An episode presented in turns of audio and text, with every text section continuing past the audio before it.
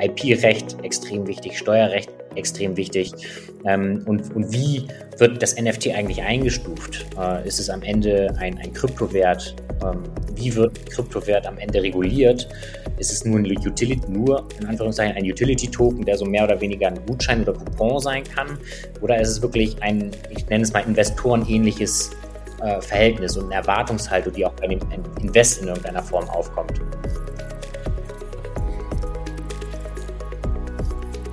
Ja, moin und herzlich willkommen zu einer neuen Folge von NFT Time. Heute haben wir mal einen Gast zu Besuch und zwar den lieben Jasper von Just Add Sugar. Ähm, was der Jasper macht, was Just Add Sugar macht und wie das Ganze auch tatsächlich in den Bereich NFT und Web3 mit reinspielt, das erzählt er euch am besten selber und genau darüber sprechen wir auch heute mit ihm. Jo, herzlich willkommen auch noch von meiner Seite. Schön, dass du da bist, Jasper. Darfst du direkt mal, mal loslegen. Cool, ja, vielen Dank für die Einladung. Äh, ich glaube, es ist jetzt mittlerweile hm, zwei, drei Wochen her, da haben Dominik und ich uns auf Click Right äh, Save As im Discord kurz mal kennengelernt. Ähm, sehr, sehr schneller Austausch, direkt mal äh, auf dem Call, äh, im Call gewesen und einmal kurz ausgetauscht, wer was macht und äh, genau diesen Web3-Gedanken des schnellen Netzwerkens der hat echt zu, zu einem coolen Austausch geführt und ja, vielen Dank für die Einladung, dass ich einfach mal ein bisschen äh, mitschnacken kann. Ja, genau, richtig. Du hast es erwähnt. Äh, Diego Borgo auf LinkedIn, wer ihm nicht folgt, äh, ist auf jeden Fall eine Empfehlung. Der äh, Kollege hat bei Adidas äh, das Thema Into the Metaverse mit leitend aufgebaut eigentlich und hat eben einen äh, eigenen Discord aufgemacht, in dem sich sehr, sehr gut vernetzt wird. Also auch das als kleiner Hinweis. Ähm, Genau, vielleicht erzählst du mal ein bisschen was. Du bist ja in einem ja, Angestelltenverhältnis bei einer Agency in Hamburg und ihr fangt an oder habt damit schon länger angefangen, euch jetzt mit dem Thema Metaverse Web 3 zu beschäftigen, ne? Absolut. Also, wenn man mal so einen Blick zurückwirft, sind wir eigentlich, nicht nur eigentlich, sondern kommen wir aus dem Web 2 und im genaueren so in die Richtung Social Content. Also als Social First Agentur mit dem Fokus auf der Content-Produktion für Instagram, LinkedIn, jetzt TikTok natürlich riesengroß, ähm, mhm. Facebook, you name it.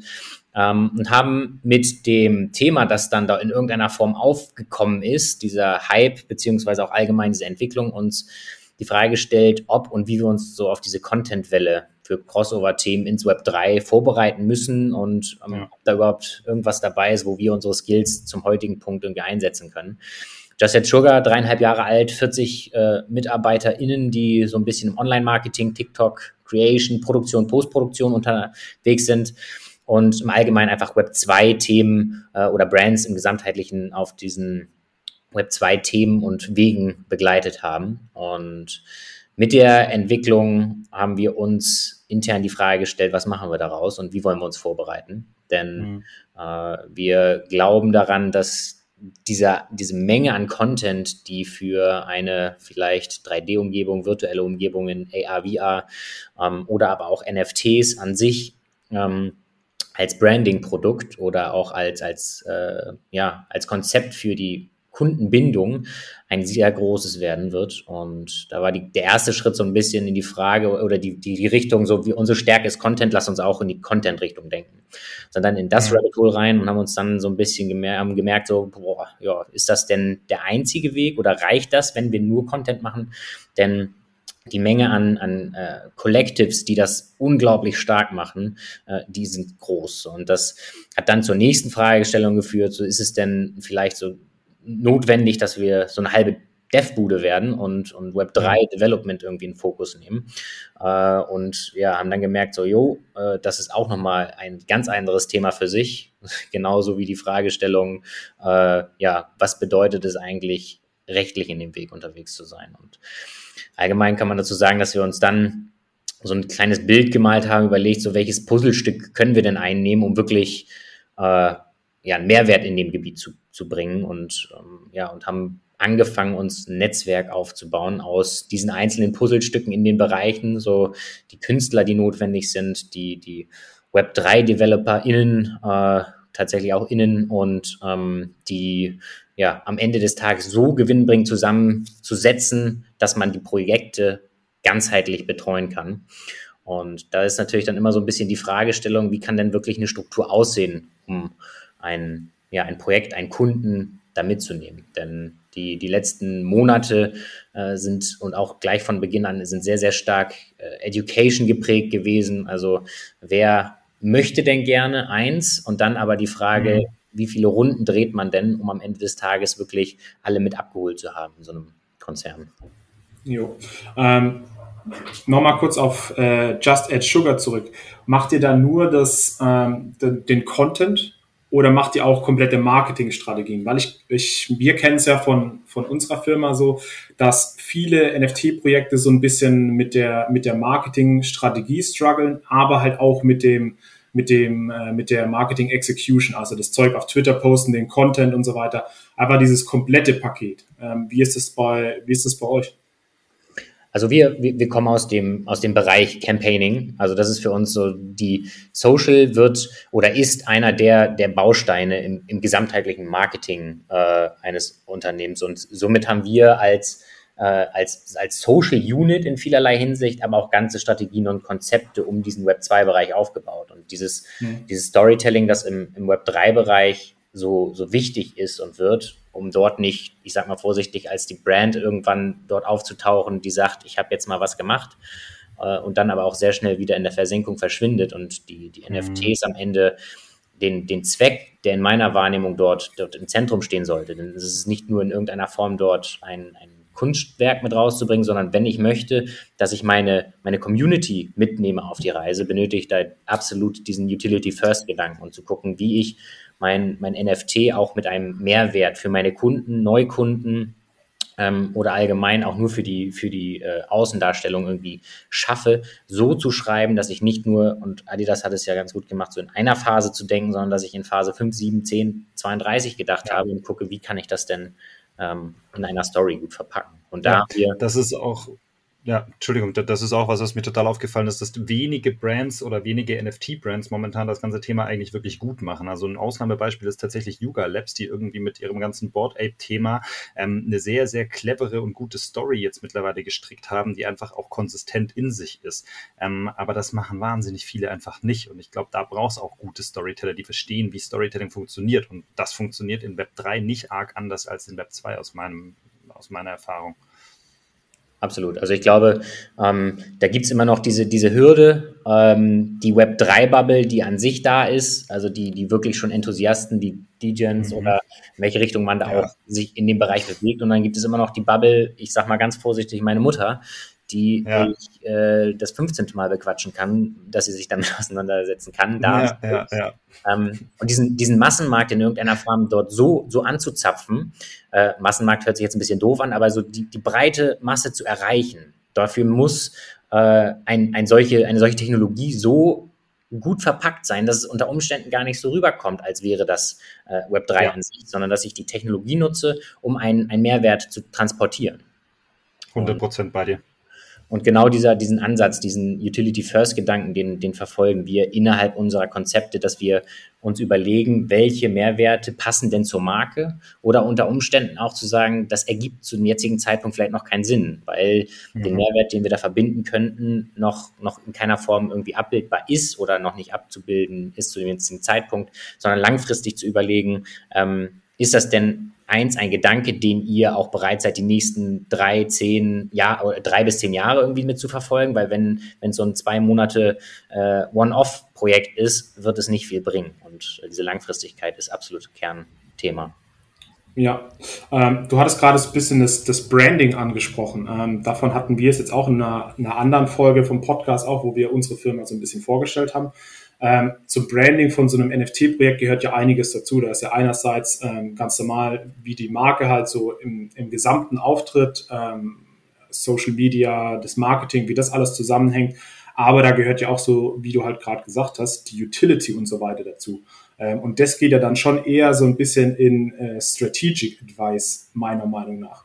Das heißt, ähm, das shiftet der dann schon eher so ein bisschen in die Unternehmensberatung rein oder nicht? Also wenn ihr dann, du, hast gesagt, Just Add Sugar war ja stark Web 2 äh, Content Creation und jetzt mit Just Add Meta geht ihr ja schon stark in die, in die Unternehmensberatung oder, oder würdest du dem ein bisschen widersprechen? Um, ähm, bis zum gewissen Punkt vielleicht. Ich glaube, wir interpretieren jetzt insbesondere das Thema NFT so als, als Möglichkeit eines Community-Builders, als Möglichkeit eines ähm, Kundenbindungsinstruments, wirklich als, als vielleicht auch als ein neues Marketing-Tool an sich, das eine, eine neue mhm. Art der, ja, ähm, der Zusammengehörigkeit hinter einer Marke äh, bietet. Sodass, mhm. wenn man sich eine Love-Brand wie Adidas anguckt, ähm, ist es relativ einfach, in Anführungszeichen, ja. ähm, da diese, diese riesengroße Menge an Personen damit reinzubringen.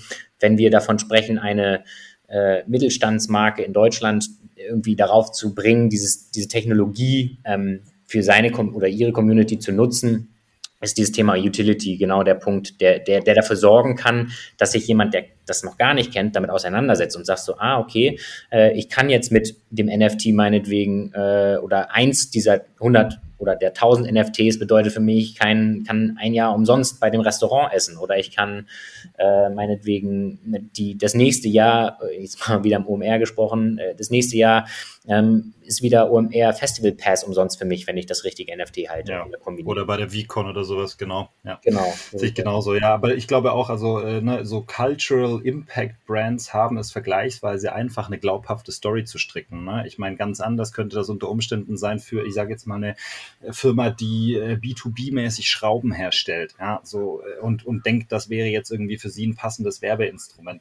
Ähm, und, und das gleiche Spiel natürlich auch bei Einzelpersonen, Influencern oder so sowas. Ja, äh, das wird ja auch total stark von denen angenommen und da habe ich aber ganz häufig das Gefühl, das ist im Prinzip einfach nur so yet another topic, das jetzt mal irgendwie angegangen wird, weil gegebenenfalls kann man ein paar tausend Euro Umsatz damit generieren, äh, aber da steht keine, da steht keine sinnige Story und vor allen Dingen auch keine Utility dahinter aus meiner Sicht. Ich glaube, das wird sich noch ändern, aber momentan sehe ich das vor allem eben bei diesen Cultural Impact Brands, so wie du sie genannt hast, Love Brands, die sich relativ einfach tun, da eine gute Story drum zu stricken und dann auch tatsächlich eine Utility zu schaffen, auf die die Community Bock hat, weil diese Brand halt eben beliebt ist. Also das ist so ein bisschen mein Gefühl.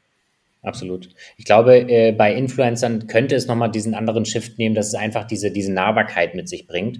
Mhm. Also, und, und ich als, als Fan irgendwie die Chance habe, ein, einen Schritt näher zu kommen oder äh, wirklich Events teil äh, oder an den Events teil zu haben. Ähm, es gibt in Amerika die äh, ähm, na, wie heißen sie? Die Boys, die Nelk Boys, die haben äh, eine, eine Karte oder eine Metacard in ihrem Sinne, die jetzt schon, ich sag mal, den, den Zugang zu Privatevents nur für die Metacard-Holder ja. mit sich. Wie heißt die Collection? Ich glaube, ich kenne die auch. Ich glaube, die heißt sogar Metacard. Ich bin mir nicht, Metacard bei Boys ja. auf jeden Fall genau dieser Punkt dieser, dieser Nahbarkeit und reine ja. NFT-Holder-Events, wo dann auf einmal Snoop, Snoop Dogg auf der Bühne steht äh, und mhm und auflegt und nur die Metacard-Holder können dahin. Also da ist ja, genau. in, dem Sinne, glaube ich, Influencer-seitig nochmal äh, noch ein ganzes Stück mehr drin. Ja, ja, ganz bestimmt. Ich glaube auch, das wird auch äh, langsam oder sicher adaptiert, ne? wir sehen es ja momentan vor allem Ding. Also ich finde, das ist relativ prominent in der Rap-Szene. Ähm, da passiert irgendwie relativ viel in den USA zuallererst, in Deutschland aber auch. Haftbefehl mit seinen eigenen Kollektionen. Ähm, ja, das muss dann jeder für sich selbst beurteilen, wie sinnig oder unsinnig das Ganze ist. Aber ähm, ich fand den Gedankengang mit, mit dem Thema von, von der Agenturstärke in Richtung Unternehmensberatung relativ interessant. Also auch die Fragestellung, wie verändert sich denn oder was müssen denn Agenturen, ich sag mal, in ihrem Ansatz Ansatz gegebenenfalls verändern oder anpassen, um tatsächlich auch im Bereich äh, Metaverse Web 3 anzukommen und da auch glaubwürdig die, das Skillset, das sie ja schon haben, ja, nachgewiesenermaßen haben, äh, dann auch in diesem Bereich zu vertreten. Ja, also ich glaube, da gibt es schon ein gutes Beispiel, wenn man sich umguckt in Deutschland. Jungformat Nerd hat das ja für sich schon ähm, angefangen, eine eigene Kollektion, äh, angefangen mit äh, IWC, glaube ich, Diamond Hand Club, die ja. am Ende da eine, eine Community aufbauen um, um die Uhrenmarke umher. Ähm, aber so, so ganzheitlich, ich glaube, der, das, der, der Weg zu, zu in Web 3, 3 Space ist so ein bisschen, sich wirklich im Detail damit auseinanderzusetzen und nicht äh, wenn wir jetzt davon sprechen, zu beraten, natürlich das Concepting in irgendeiner Form ähm, im Zentrum stehen zu haben, aber auch zum gewissen Grad zu wissen, was es eigentlich bedeutet, äh, die Smart Contracts zu ja. entwickeln, welche Möglichkeiten und Funktionalitäten lassen sich in Smart Contracts äh, verpacken. Ähm, dann die Frage, reicht es denn eigentlich, wenn ich auf Rarible und oder OpenSea den Mint-Prozess äh, anbiete oder möchte ich eine eigene die App haben äh, und dafür dann entsprechend auch eine Softwarelösung anbieten zu können. Also nicht nur ähm, die Kunst, das kann natürlich ein Teilbereich sein und ist ein extrem wichtiges äh, Puzzlestück, aber das Verständnis ja. über diese einzelnen Teilbereiche hinweg wird, wird unglaublich äh, wichtig sein, um, um ganzheitlich beraten zu können. Denn ähm, der technische Part, der Content-Part, Kon das Konzept, das Marketing und Community-Building darum, als auch dann der, der rechtliche Part, die sind, sind extrem wichtige Punkte. Das heißt, es, es gilt, sich nicht nur mit einem Thema auseinanderzusetzen, sondern alle mit äh, oder in alle Themen einzudringen und diese auch bis zu einem gewissen Grad zu verstehen oder sogar in-house ja. aufzubauen, wenn es die ja. ja. Sehe ich genauso. Also, also ich, ich, glaube auch, man muss sich so ein bisschen die Hände schmutzig machen wollen. Jo. Absolut. Ja. Vor allem finde ich auch, es, es gibt jetzt eigentlich schon in diesem Space so, ein, so einen gewissen äh, Paradigmenwechsel, also von, von den ganzen Projektfoundern beispielsweise. Ähm, weil vor einem Vierteljahr oder sowas hat es halt alles noch funktioniert. Du konntest mit einem sag mal mal, shitty Projekt ähm, konntest du einfach Geld machen. Das hat sich verkauft, weil einfach der, ähm, der Demand einfach da war. Das funktioniert jetzt einfach nicht mehr. Und jetzt ist einfach so ein bisschen Utility First. Du hattest vorhin schon, schon angesprochen, dass es einfach so viel mehr Utility-driven Projects jetzt gibt. Ähm, und dann, das gilt halt jetzt alles auch für, für die ganzen ähm, für die ganzen Founder, für die ganzen Projektteams, die müssen sich halt mit den ganzen Themen, die du gerade angesprochen hast, müssen sich da viel mehr damit beschäftigen, viel besser auskennen. Das heißt, der Bedarf an vernünftiger Beratung wird jetzt auch viel größer sein. Und das ganze Thema, ähm, beispielsweise, also wir wollen ja auch noch auf das Thema Rechtliches eingehen. Ja. Zum Beispiel die Art, musst du dafür eine Marke anmelden? Brauchst du für die Art, musst du da gucken, ob das vielleicht schon irgendwo in der Form, äh, dass du da vielleicht verklagt werden kannst. Dann, ähm, wie ist es mit der Kryptoversteuerung? Musst du ein eigenes Unternehmen anmelden? Ähm, mhm. das ganze Zeug, was für, eine, was für ein Unternehmen gründest du? Gründest du eine UG, GmbH? Ähm, und so weiter ja, ja. und so fort. Ja, ja. Wie machst du einen Discord-Server auf? Ja? Wie machst du einen Discord-Server für deine Community auf oder braucht deine Community überhaupt so einen Discord? äh, oder machst du es auf den bekannten älteren Kanälen, sage ich jetzt mal Instagram äh, oder gegebenenfalls auch TikTok? Ähm, ich glaube, das sind, das sind relevante Entscheidungen und äh, die als Unternehmen ja selber rauszufinden, ähm, ist dann doch ein relativ schwieriges Unterfangen, glaube ich, wenn man nicht tatsächlich einfach sehr, sehr, sehr tief in den Space eingetaucht ist über eine längere Zeit hinweg. Und viele Unternehmen haben, glaube ich, weder Zeit noch Kapazität noch Muse, so tief da einzutauchen, sondern holen sich die Expertise dann extern. Absolut. Und es gibt durchaus äh, Kanzleien in Deutschland, die sich da schon sehr spezialisiert haben und genau diese Themen unter einem Dach auch versuchen zusammenzubringen ähm, und die dann mit ins Projekt reinzubringen und, und wirklich die, diese Grundfragestellung mit zu klären. Also äh, klar, IP-Recht extrem wichtig, Steuerrecht extrem wichtig. Ja. Ähm, und, und wie wird das NFT eigentlich eingestuft? Äh, ist es am Ende ein, ein Kryptowert? Ähm, wie ja. wird ein Kryptowert am Ende reguliert? Ist es nur ein Utility, nur in Anführungszeichen ein Utility-Token, der so mehr oder weniger ein Gutschein oder Coupon sein kann? Oder ist es wirklich ein, ich nenne es mal investorenähnliches äh, Verhältnis und eine Erwartungshaltung, ja. die auch bei dem Invest in irgendeiner Form aufkommt? Dann ganz klares, ganz klare Fragestellung. Zahlungsmittel bezahlt mit Fiat, mit Krypto was bedeutet es, wenn ich Krypto annehme als Unternehmen? Äh, steuerlich, ja. äh, vielleicht aber auch, äh, wie, wie, wie, muss ich meine Due Diligence oder nicht Due Diligence, sondern meine Compliance intern darauf auslegen, auch, dass ich eine Unternehmenswallet äh, unter Umständen und, äh, einbringen kann und wie sind die Verantwortlichkeiten da? Große Frage. Ja, richtig. Wer, wer signed die Multi-Sig-Wallet? Wie kann ich das Ganze überhaupt sicherstellen? Ja, und du hattest es auch gerade schon angesprochen, ne? sind Non-Fungible Token eigentlich regulierte Finanzinstrumente und ab wann begebe ich mich eventuell äh, in eine BaFin-Regulation rein, was ich glaube, so ziemlich jedes Unternehmen eher vermeiden möchte.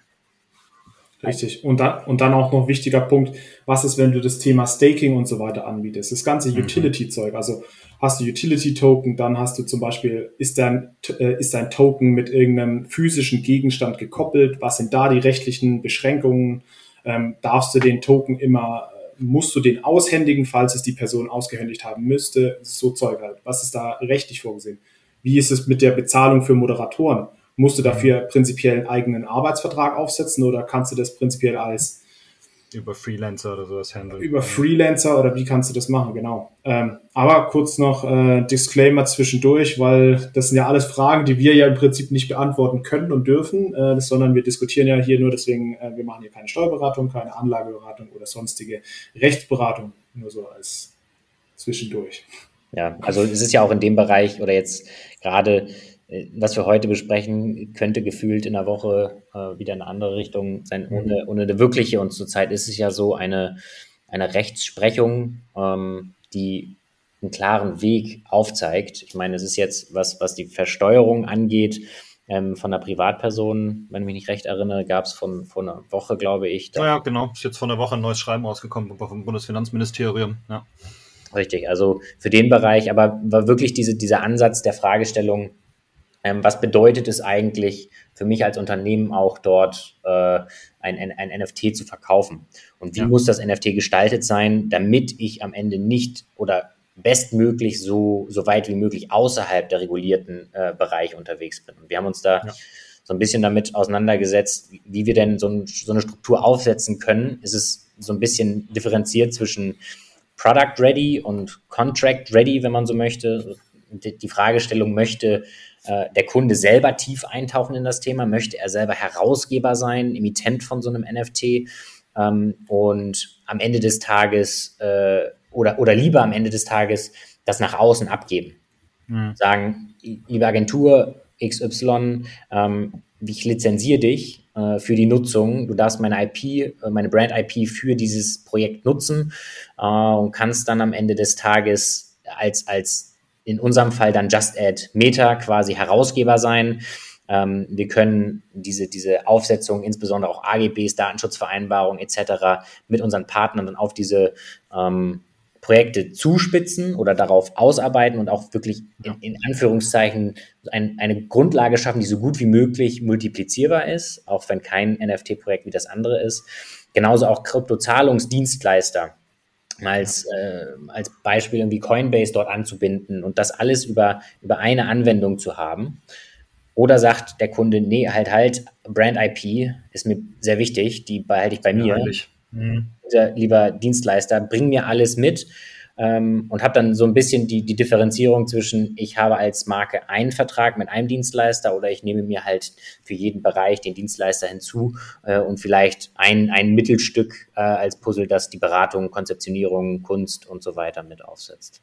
Ja, also ich glaube auch, da sind auch ganz viele verschiedene Faktoren zu beachten. Ne? Es gibt sicherlich Unternehmen, die sagen, naja, okay, wie glaubwürdig sind wir denn, wenn wir diese ganzen Themen auslagern, anstatt sie eben selber intern tatsächlich in-house uns anzueignen. Ja, auf der anderen Seite muss man auch sagen, okay, das ist ja bei vielen anderen Projekten genauso, dass sich wirklich kritische Fragestellungen eigentlich auslagern an andere Unternehmen, weil sie schlicht und ergreifend die tiefere Expertise haben und ich auch nicht jede Dienstleistung oder jeden, jeden Skill in meinem eigenen Unternehmen äh, dann tatsächlich auch etablieren möchte auf längere Frist. Ja, ähm, ich glaube, das sind gar nicht so einfache Fragestellungen, davon abgesehen, ne, ähm, find natürlich auch mal als Unternehmen jetzt den äh, Krypto-Spezialisten im Rechts- oder Steuerumfeld, äh, der nicht so oder so schon wahnsinnig viele Aufträge hat aus anderen äh, Bereichen und sich wahrscheinlich in dem Thema eher als Selbstständige verdingt, wie dann in der Festanstellung tätig zu sein und da vielleicht auch gar kein Interesse dran hat. Also ich glaube, das sind so viele verschiedene Faktoren, die damit reinfließen. Also das heißt, wenn ich es richtig verstanden habe, ihr arbeitet momentan daran, im Prinzip zwei Hauptansätze zu fahren. Das heißt, das eine ist tatsächlich tatsächlich,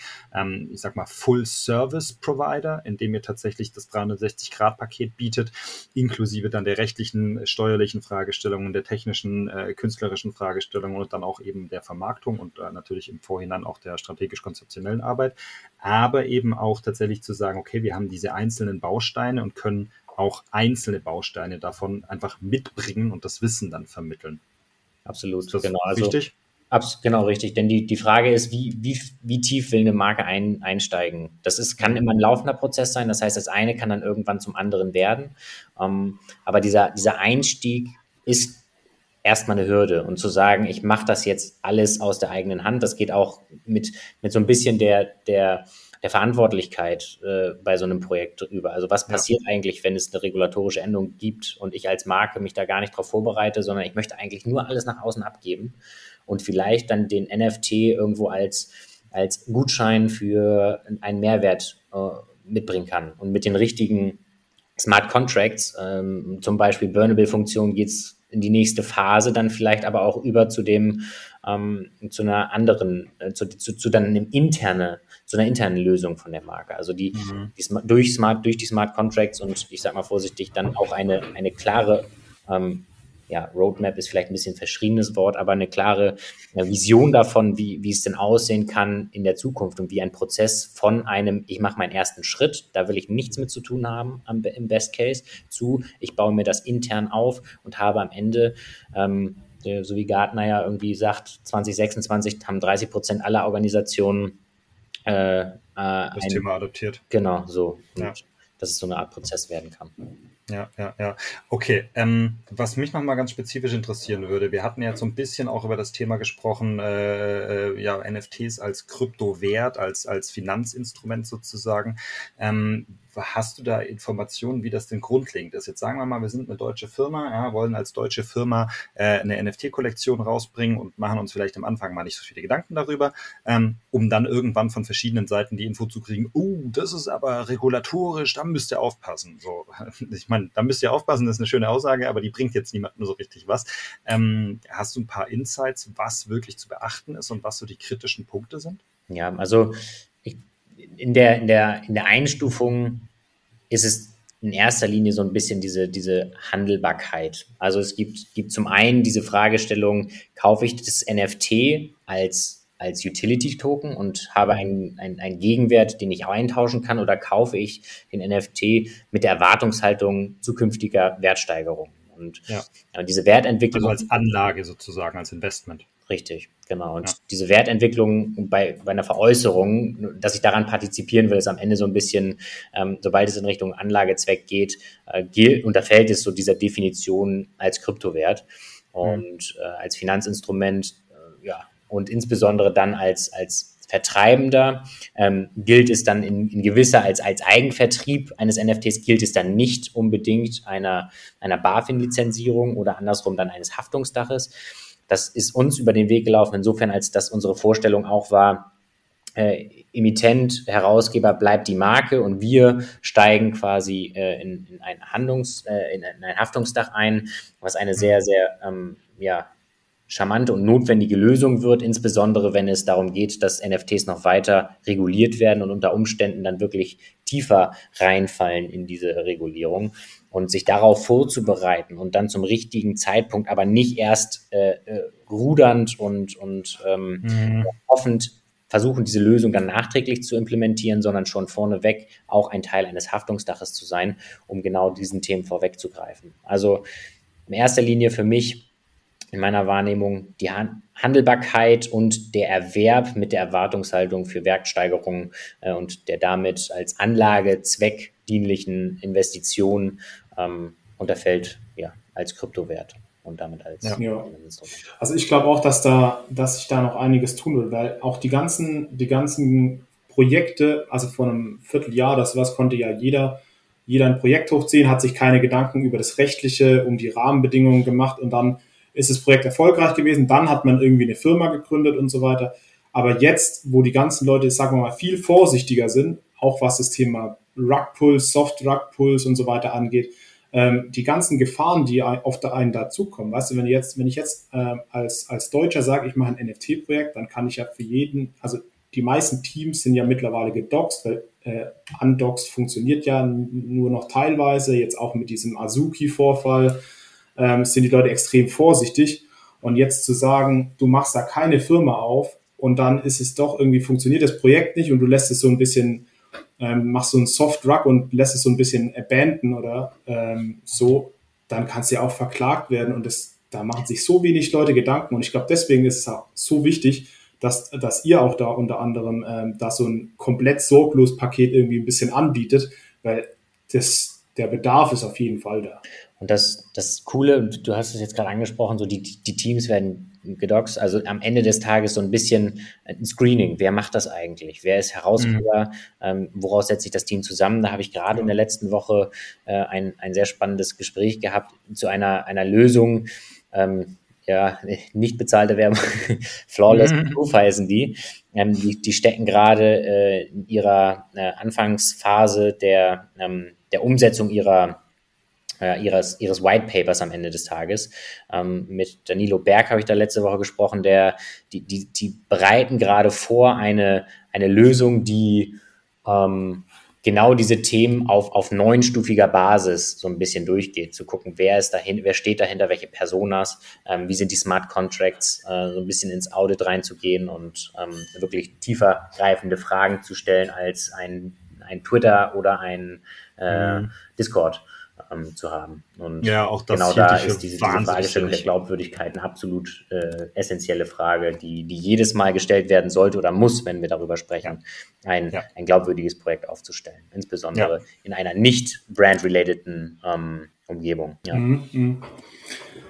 Und ähm, ich glaube, ein, ein weiteres oder zwei weitere Themen, die extrem wichtig sind, also einmal dieses Thema KYC, ähm, Know Your Customer, also wann wird es notwendig sein, dass ich quasi Nachfrage oder sogar ein Onboarding vom Kunden habe, so wie das auch bei The Other Side ja war, die angefangen haben, wirklich ihre, ihren Mint-Prozess so zu, zu screenen, dass sie keine, äh, ja, wahrscheinlich auch in irgendeiner Form so ein bisschen Bot-Screening zu haben, dass da keine Wallets zugelassen werden für, für das Minting, die ähm, fragwürdig sind.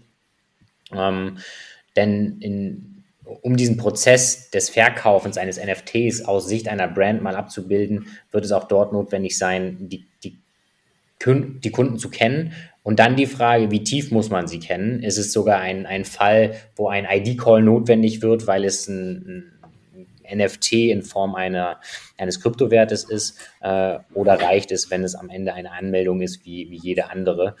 Ähm, genauso dann die Frage der, der Zahlungsmittel, kann ich Krypto ähm, einfach so halten, beziehungsweise mhm. ja, aber was passiert eigentlich, wenn ich äh, ein Produkt für Krypto verkaufe, ähm, zu dem Zeitpunkt die Steuer mehr oder weniger gültig wird, äh, was heißt gültig wird, fällig wird und dann ja. im, nächsten, im nächsten Moment äh, tankt der Coin. Richtig. also. Genau, also genau das gleiche Thema hatten wir, glaube ich, im, im letzten oder vorletzten Podcast auch schon. Ähm, wie machst du das mit der Besteuerung? Also das sind halt auch so, so Sachen beispielsweise jetzt Terra Luna Coin. Ähm, du wirst in Terra bezahlt oder sowas und dann am nächsten Tag geht das Ding halt 100% runter und du hast halt überfällige Steuern, die du im Prinzipiell nicht hast oder sowas. Ähm, ja, ganz, ganz wichtiger ähm, Aspekt sowas, äh, dass man sich da im Voraus mal ein bisschen äh, informiert. Aber auch das Thema äh, KYC. Ähm, ich glaube auch, dass ähm, die Other Side oder Yuga Labs damit auch so ein bisschen ähm, ja, was losgetreten hat, weil die haben einfach so, sind ja gerade so ein bisschen der Platzhirsch, die geben so ein bisschen, bisschen vor, wo, wo die Richtung im NFT-Space hingeht mit ihrem Board Ape, Yacht Club und das ganze und den ganzen anderen Collections, die damit zusammenhängen noch.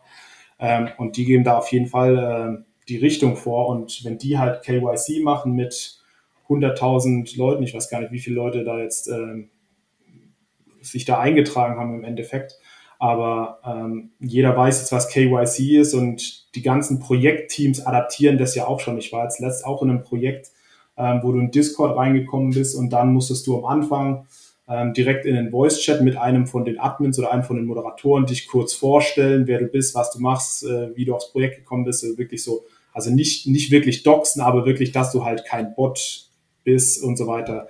Die Leute sind da auf jeden Fall vorsichtiger, weil es halt auch extrem viele Scams gibt in dem Bereich. Absolut. Und, äh, und genau diese Frage der KYCs, ist das denn eine Vorgabe, die wir in Deutschland umsetzen müssen als Verkäufer davon? Ist das ja. ein, eine Option oder nicht? Und ja, da geht es auch äh, in die Richtung, wie wird das NFT am Ende einkategorisiert? Und gleichzeitig die Frage, ähm, wenn ich als Vermittler von einem NFT, weil ich das über meine Plattform vertreibe, äh, jemanden dazu hole und dort am Ende des Tages äh, etwas verkaufe, was ich unter einem Haftungsdach unter Umständen mache, ähm, brauche ich diese KYC-Daten in jedem Fall. Denn wenn mhm. wir einen Kryptowert verkaufen, äh, den wir als vertraglich gebundener Vermittler zum Beispiel von, von einer Marke an einen Konsumenten verkaufen, äh, dann werden wir von einem Haftungsdach in jedem Fall darum gebeten, per KYC innerhalb mit einem ID-Call ähm, klarzustellen, wer denn der Käufer ist, um ähm, Political, äh, also PEPs, die Personen, die am Ende des Tages darstellen müssen, wo kommen denn die Funds her, mit denen ich äh, mhm. investiere, etc. Ähm, genau, also da eine, eine, eine große äh, ja, Hürde in gewissem Sinne, weil eine, ein Kunde, ein Konsument, der auf eine in ein Minting-Event geht, heute gewohnt aus dem Web3-Space, muss kein, kein KYC-Prozess machen. Ich habe meine Metamask, ja. verbinde die äh, und, und Minte, Punkt. Ähm, und wenn zukünftig dort dieser Prozess noch ein bisschen langwieriger wird, ähm, dann wird es natürlich nochmal eine zusätzliche Hürde werden. Yes, absolut. Genau, also ich, ich glaube, die, die ganzen neuen Projektfounder, die jetzt, die jetzt da am Überlegen sind oder schon Projekte irgendwie ähm, am Erstellen sind oder schon am Laufen haben, müssen sich da auf jeden Fall fortbilden, weiterbilden, was das ganze Thema angeht oder dann dementsprechend auf Agenturen wie euch zugehen ähm, und sich da von außen einfach Hilfe holen. Man kann nicht alles wissen.